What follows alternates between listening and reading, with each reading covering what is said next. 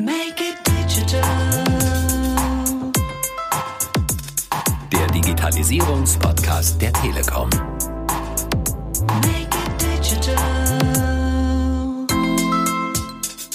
Das Mysterium um das Darknet, das würde ich dann gerne mal ein bisschen lüften und äh, Sie mit auf eine Reise nehmen, mal zu erklären, was eigentlich dahinter steckt und vielleicht auch mal so ein bisschen die Diskussion anregen. Ist das jetzt wirklich alles so böse? Das ist immer so ein schönes Buzzword, was man dann benutzt. Und mit auf die Reise ins Darknet nimmt uns heute Dr. Rüdiger Preuskens, liebe Zuhörer von Digitalisierung einfach machen, Ihrem Digitalisierungspodcast der Deutschen Telekom. Dr. Preuskens leitet den Bereich Cyber Defense Response der Deutschen Telekom Security und er hielt einen interessanten Vortrag auf dem Magenta Security Kongress 2018. Er nimmt uns, Sie und uns jetzt mit ins Deep Web, ins Darknet und hat auch anschaulich erklärt, wie das Tor-Netzwerk funktioniert, seinen Vortrag wollen wir uns heute zusammen anhören und wenn Sie Interesse an den Unterlagen, an der Präsentation oder an den Folien haben, dann finden Sie diese auch unter telekom.de slash podcast. Jetzt aber erstmal viel Spaß im Darknet mit Dr. Rüdiger Peuskens. Make it digital. Was ist denn das Darknet? Wo finde ich das denn überhaupt? Das äh, ist so die, die, die erste Frage. Wenn man sich mal überlegt, wie das Internet und das World Wide Web aussieht, dann haben wir sehr viele bekannte Webseiten, telekom.de, andere große, die sind bekannt, die finde ich auch in den großen Suchmaschinen. Das ist so das sogenannte Surface Web an der Oberfläche, das kennen wir. Aber wie bei einem Eisberg ist das, was ich sehe, nur ein kleiner Teil von dem, was dann wirklich überall existiert. Und das ist im Internet genauso. Da gibt es eben dann andere Schichten, das ist dann das sogenannte Deep Web. Da gibt es auch ganz viele Dienste, da gibt es auch ganz viele Daten und Webseiten, die aber eben nicht so groß annonciert werden, dass sie halt in jeder Suchmaschine findbar sind oder dass sie uns eben aufgrund der weltweit bekannten Services sowieso geläufig sind. Das ist das Deep Web. Das ist nicht besonders geschützt, aber da weiß nicht jeder, wo es ist. Und ein ganz kleiner Teil von diesem nicht bekannten Bereich, von diesem unter der Wasseroberfläche tauchenden Eisberg, da befindet sich dann auch das Darknet. Da muss ich schon dediziert hingehen. Da gibt es dann zusätzliche Hürden. Ein Beispiel fürs Deep Web einfach mal. Ich habe auch eine Homepage, poiskens.net heißt die Seite. Da ist nicht viel drauf. Sieht man auf dem Bild, der erste Screenshot sieht aus wie ein fehlkonfigurierter Server, auch wenn er in Ordnung ist.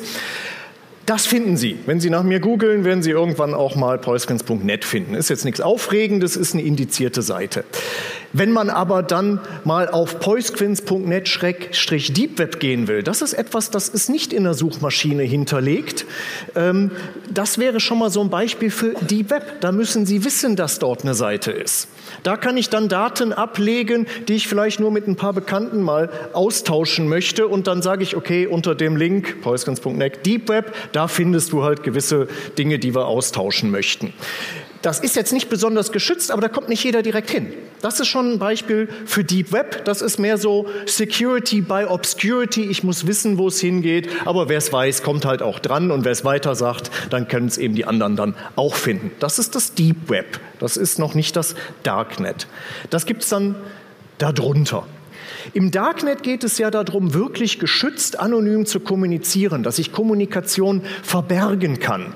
Das ist das, wo man das Darknet dann findet. Da ich, habe ich noch extra technische Mechanismen, um eben die Kommunikation zu, äh, zu schützen. Das ist hier in der Grafik angedeutet. Das kleine Männchen unten, das ist der Benutzer, der verschlüsselt kommunizieren möchte mit dem Server oben rechts. Und das kann durchaus ein Dienst sein, der im ganz regulären Internet auch bekannt ist aber ich möchte die Kommunikation dahin vielleicht verbergen. Muss ja nicht direkt jeder wissen, mit wem ich kommuniziere. Und dafür gibt es das Tor-Netzwerk. Haben Sie bestimmt auch schon mal gehört. Tor steht für The Onion Routing. Warum Onion, Zwiebel? Ähm, das wird dann gleich klar.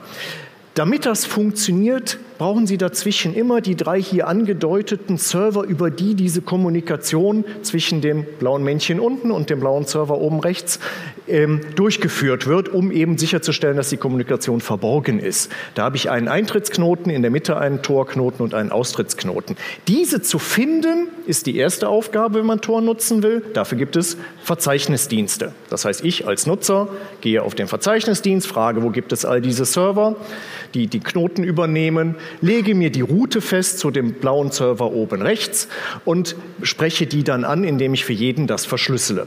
Warum das funktioniert und warum wir damit dann auch die Kommunikation verdecken, das möchte ich Ihnen gerne mal vorführen. Und dafür würde ich gerne mit meinem Kollegen René Reuter, der gestern auch schon mal hier mit mir auf der Bühne war, kommunizieren. Komm mal hoch, René. Ja, hallo, Und dann können wir das mal zeigen. Ja, schön, dass du noch mal mit mir hier oben bist, freue ich mich. Und zwar Ja. würde ich dir gerne eine Nachricht schicken.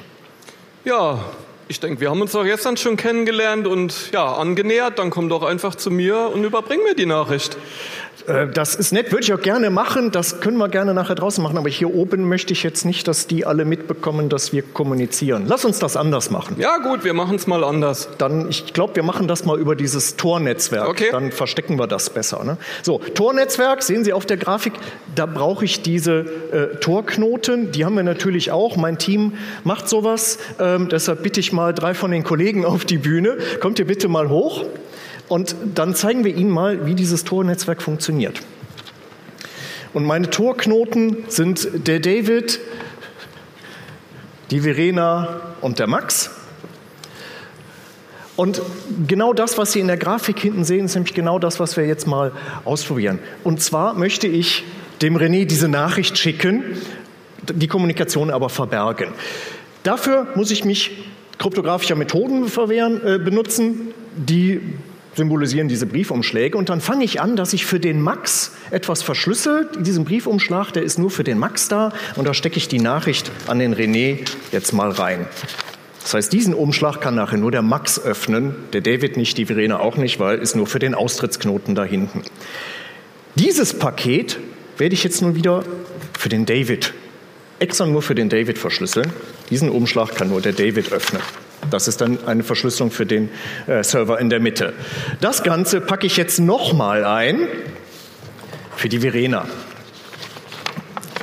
Und diesen Umschlag kann nur die Verena auspacken. So, sieht jetzt sehr komplex aus, aber gleich wird klar, warum das funktioniert. Damit schicke ich jetzt das Paket, die Internetverbindung auf die Reise. Das heißt, ich als kleines blaues Männchen da unten gehe zu dem ersten Eintrittsknoten, zu Verena, gebe ihr diesen Umschlag, damit sie damit dann die Kommunikation weitermachen kann. Dann öffne den mal. So, was ist da drin? Da ist jetzt ein, eine Nachricht drin an den Mittelknoten, also an David. Okay, was weißt du über die Kommunikation? Ich weiß, dass das an David weitergeht und ich weiß, dass es von Rüdiger kommt. Weißt du, wo es hingeht? Na, an David. Dahinter habe ich keine Ahnung mehr. Okay, gut. Dann gib's mal weiter. So, bitteschön, das für dich. Genau, einmal raufmachen, reingucken. Ja, ich habe hier ein Paket bekommen. Äh, Ich weiß, dass es von Verena ist und ich weiß, dass es zu Max muss und wo es herkommt und ja, was es ist, habe ich keine Ahnung von. Genau, gehe ich weiter zu Max? Bitteschön. Danke. So, was siehst du? Ähm, ich habe eine Nachricht. Ähm, ich weiß, dass die von, von dir ist, von David, und ich weiß, dass sie zu Das Mikro näher ran. und ich weiß, dass sie zum René geht. Mehr weiß ich auch nicht. Ja, das ist ja spannend. Das ist ja fast wie an Weihnachten. Ich darf dir vielleicht gerade mal noch den Briefumschlag übergeben und bin jetzt schon mal ganz gespannt, was hier drin ist. Also es ist auf jeden Fall an René adressiert. Eine spannende Nachricht, ähm, die ich hier lese und ich glaube, die auch repräsentierend ist hier für die ganzen Vorträge. Und ich zeige es jetzt einfach mal in die Kamera, was die Nachricht ist. Okay, jetzt ist die Nachricht bei René angekommen. Wir sehen sie, Security is for sharing. Genau, Security is for Sharing. Gut. Was weißt du eigentlich über die Übertragung?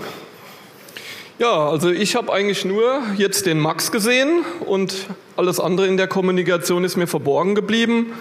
Ähm, ich denke, das ist ja auch Sinn der Sache des Szenarios, was du aufzeigen wolltest, lieber Rüdiger. Genau. Ich hoffe, damit ist so ein bisschen klar geworden, warum wir diese drei Knoten brauchen. Wenn wir nochmal durchgehen, die Verena weiß, dass ich das losgeschickt habe. Aber schon der David weiß nichts mehr über die Kommunikation, den Inhalt nicht und auch nicht die Kommunikationspartner. Der Max wiederum sieht zwar, dass es beim René ankommt, aber nicht, dass es bei mir losgegangen ist. Aber in der Mitte, im Internet, da oben in der Wolke, geht komplett alle Informationen über die Kommunikation verloren. Verloren. Sowohl die Inhalte als auch die Kommunikationspartner. Und das ist eben genau das, warum man diese Technologie mit genau drei Servern braucht. Mehr brauchen Sie nicht, aber Sie brauchen mindestens drei, um die Kommunikation komplett zu verdecken. Herzlichen Dank an euch schon mal. Also mal ein bisschen technologisch dargestellt, deshalb heißt es auch Onion Routing wegen diesen Zwiebelschalen. Sie haben halt in der Mitte eine Message, die immer weiter verschlüsselt in verschlüsselte Pakete gepackt wird, eben für jeden Sprungserver dazwischen, um eben die Gesamtkommunikation verbergen zu können und damit eben diese komplette Anonymität und Verschlüsselung gewährleisten zu können.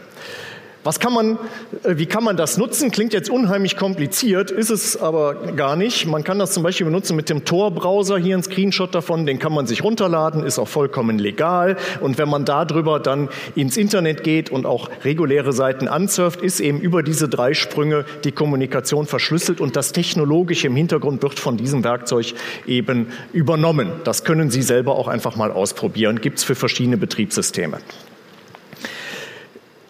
Andere Szenario, außer diesem Ich will jetzt dediziert mit dem René sprechen, kann natürlich auch sein, dass gewisse Dienste im Darknet angeboten werden sollen. Da muss ich aber als Nutzer diesen Dienst ja erstmal finden. Das ist ein klein bisschen komplexer, kann man hier aber auch ganz gut erkennen. Wenn ein, jemand einen Dienst versteckt anbieten möchte, dann definiert er erstmal in diesem Netzwerk äh, sogenannte Eintrittspunkte, mehrere Möglichkeiten, über die man ihm Kontakt aufnehmen kann.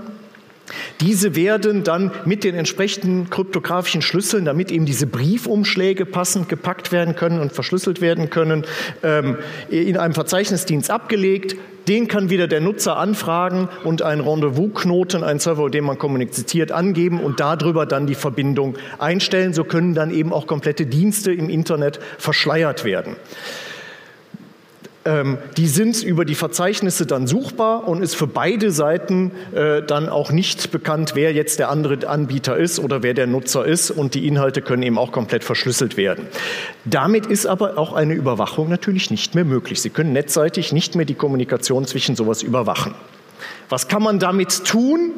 Da kann man natürlich dann, passt dann auch hier zur Konferenz, Dinge handeln, die nicht so ganz legal sind. Hier sehen Sie zum Beispiel eine Preisliste für das Vermieten von Botnetzen. Man kann im Internet auf richtigen Shop-Seiten kann ich Botnetze mieten, um zum Beispiel Denial-of-Service-Angriffe damit durchzuführen. Da findet man dann solche Preislisten, die entsprechenden Bestellvorgänge. Ist vollkommen illegal, aber wird eben im Darknet gehandelt und ist dort eben sehr gut verborgen für die Anbieter. Ich kann es aber natürlich auch für Dinge nutzen, wo wir vielleicht sagen, dafür ist es eigentlich eine gute Anwendung. Denken Sie an Whistleblower, die, wenn sie ihre Identität preisgeben, vielleicht dann sogar persönlich gefährdet sind, weil sie etwas Kritisches über Leute melden, äh, mit denen man sich vielleicht nicht anlegen möchte. Denken Sie zum Beispiel an den arabischen Frühling vor einigen Jahren. Hat auch funktioniert, weil eben auch verdeckt kommuniziert werden konnte und manche Dinge übers Internet organisiert werden. Facebook ist im Darknet unter der Domäne, die Sie als, als Link sehen, mit diesem Punkt Onion erreichbar. Oder zum Beispiel in Ländern, über die wir dann auch gerne wüssten, was intern passiert, ähm, können äh, Korrespondenten auch nicht immer frei kommunizieren, aber sie können solche Mittel nutzen, um dann doch Informationen auszuschleusen, die nicht aufgedeckt werden können. Es gibt also auch durchaus Anwendungszwecke, wo wir sagen würden, die sind legitim und die sind unterstützenswert. Es geht nicht nur um den Handel mit illegalen äh, Diensten und Produkten. Woher kommt's? Es ist erfunden worden, mal aus einem wissenschaftlichen Interesse. Wie kann ich in dem Internet so eine anonymisierte, sicherlich sichere Kommunikation selbsttragend machen? Ja, auch zum Schutz der Privatsphäre, das war so ein Treiber. Ähm, das waren am Anfang Wissenschaftler und ich sag mal Nerds, die das aufgebaut haben. Natürlich kam später dann auch äh, die Idee, das kann ich vielleicht auch illegal nutzen, das heißt Filesharer, Raubkopien, das waren so die ersten äh, Hardcore-Nutzer, die das dann eher illegal eingesetzt haben.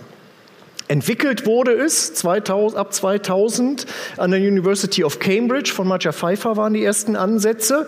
Die Uni Cambridge ist nicht dafür bekannt, dass sie illegale Dinge tut. Also auch das nochmal ein Indikator dafür, dass diese Technologie ähm, selber wertfrei ist. Das ist an sich nichts Kriminelles sowas. Es ist auch zu einem Großteil von der amerikanischen Regierung finanziert worden, weil natürlich auch der militärische Bereich und Geheimdienstinteresse dran haben, wie kann ich geschützt und sicher kommunizieren. Und es ist sogar schon ausgezeichnet worden für Social Benefit von der Free Software Foundation.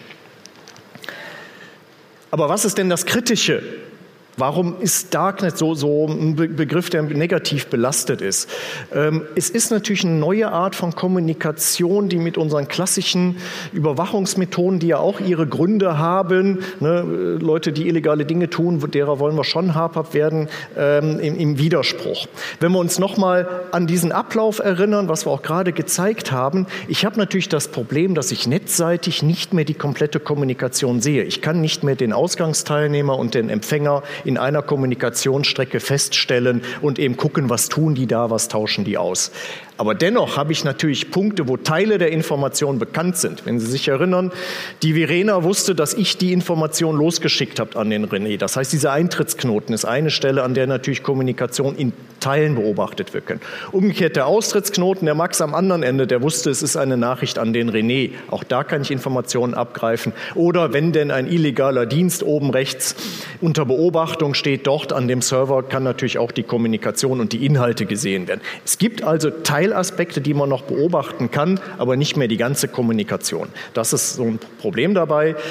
Aber trotzdem ist das nicht das Ende der Strafverfolgung. Es ist eine andere Art, die ich machen muss. Wenn ich aber ein Ziel kenne, einen Nutzer, der illegale Dinge tut oder einen Server, der illegale Dienste anbietet, dann kann man auch da überwachen oder eben immer an den Endpunkten gibt es die Möglichkeit, dort weiterhin die volle Kommunikation zu. Wenn Sie mich überwachen an meiner Stelle, hier hätten Sie gesehen, was ich mache.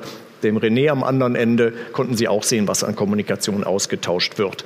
Das heißt, da lokal zu ermitteln, ist ein anderer Ansatz. Ich kann es eben nicht mehr aus dem Netz heraus. Frage ist, wollen wir sowas? So wie bewertet man, man, man sowas? Ähm, da mache ich gern so ein bisschen Vergleich zwischen dem, ähm, ich sag mal, nicht digitalen klassischen Leben und dem, was wir jetzt im Internet, im World Wide Web sehen. Ähm, auch in der nicht digitalen Welt haben wir natürlich gewisse Sphären, die wir geschützt haben möchten. Ne, Das ist so, das Schlafzimmer ist tabu, da darf keiner eindringen, da darf keiner mithören. Ähm, genau dasselbe Bedürfnis haben wir sicherlich auch im Internet. Auch da müssen wir Räume schaffen, die eine gewisse Privatheit garantieren, je mehr wir digitalisieren. Und das ist eine Technologie, mit der sowas ja auch möglich ist. Und auch in der vordigitalen Zeit gab es natürlich Kriminelle, die kriminelle Geschäfte abgewickelt haben. Auch der nicht digitalisierte Drogendealer hat nicht auf der Hohe Straße ein Geschäft, wo ganz groß draufsteht, ich verkaufe hier Drogen. Der macht das dann, weil er jemanden kennt und man vermittelt dann die Leute und das wird in irgendwelchen Hauseingängen abgewickelt. Auch da wurde es schon verdeckt gemacht. Natürlich ist das im Darknet auch für die bösen Jungs äh, sehr viel besser skalierbarer. Ich stelle im Darknet einen Shop ein, ich bin sehr viel verdeckter und habe eine viel größere Reichweite. Das ist durchaus eine andere Klasse als ein Dealer an der Straßenecke. Ähm, aber es, es sind ähnliche Tendenzen, die damit drin sind. Und auch im realen Leben akzeptieren wir, dass es Abstimmungen gibt, wo man eben unter sich sein will, die Vier-Augen-Gespräche, wo man sich dann mal zum Kaffee trifft und das nicht an die große Glocke hängt. Wenn wir das digitalisiert realisieren wollen, müssen wir eben auch diese geschützten Räume haben, äh, wo dann durchaus legitim in einem abgedeckten Bereich eben kommuniziert werden kann. Das heißt, diese Technologie ist zweiseitig zu bewerten und letztendlich geht es mir darum, dass man einfach zu diesem Thema Darknet mal eine fundierte sachliche Diskussion führt. Wie gehe ich damit um? Wir werden es nicht abschaffen können. Die Technologie existiert. Die können Sie verbieten. Die wird dann trotzdem illegal benutzt. Ähm, Sie hat auch durchaus Einsatzzwecke, wo man sagt, dafür ist so eine Technologie sehr gut zu benutzen. Und wir müssen einfach eine Diskussion fundiert und sachlich darüber führen. Und es geht eben nicht um Sicherheit oder Freiheit, sondern es geht einfach um Freiheit mit Sicherheit. Und wie kann ich das damit für sinnvoll solche Technologien einsetzen? Dazu wollte ich mal einen Impuls geben äh, zu einer Diskussion und äh, die nehmen wir gerne auch als Telekom Security auf, dass wir auch über so, solche Themen diskutieren und an so einem Diskurs beteiligen. Herzlichen Dank. Das wäre Dr. Rüdiger Preuskens, Vice President Cyber Defense Response Telekom Security mit einem Ausflug ins Darknet. Und damit schließen wir die dritte Staffel unseres Digitalisierungspodcasts mit dem Schwerpunkt Cyber Security. Mit Interviews von Hagen Rickmann, Dirk Backofen, Dr. Klaus-Dieter Ulmer, Henrik Hahnstein und auch weiteren Vorträgen von Thomas Chersich und Dr. Rüdiger Preuskens von der Cyber Security Tagung 2018. Alle Informationen zu den Episoden, Links zu den Vorträgen und zu den Präsentationen finden Sie ja wie immer unter telekom.de slash podcast, der Webseite zu unserem Podcast. Und hier freuen wir uns auch auf Ihre Kommentare, Anregungen oder Fragen zum Podcast. Nun, nach der dritten Staffel ist aber auch vor der vierten Staffel. Und Dafür bereiten wir aktuell etwas ganz Besonderes vor. Die nächsten Episoden behandeln nämlich ein ganz wichtiges, fast schon erfolgskritisches Thema der Digitalisierung. Es geht um Digitalisierung und Unternehmenskultur. Und äh, ich will an dieser Stelle noch nicht zu viel verraten, aber wir haben Top-Gesprächspartner gewinnen können und die werden uns in unterschiedlichste Aspekte mitnehmen, wenn es darum geht, eine Organisation, egal welcher Größe, auf erfolgreiche Digitalisierungsprojekte vorzubereiten. Bleiben Sie also gespannt. Ich sage vielen Dank fürs Zuhören und sage bis zum nächsten Mal. Tschüss, Ihr Alexander Wunschel. Make it digital. Digitalisierung.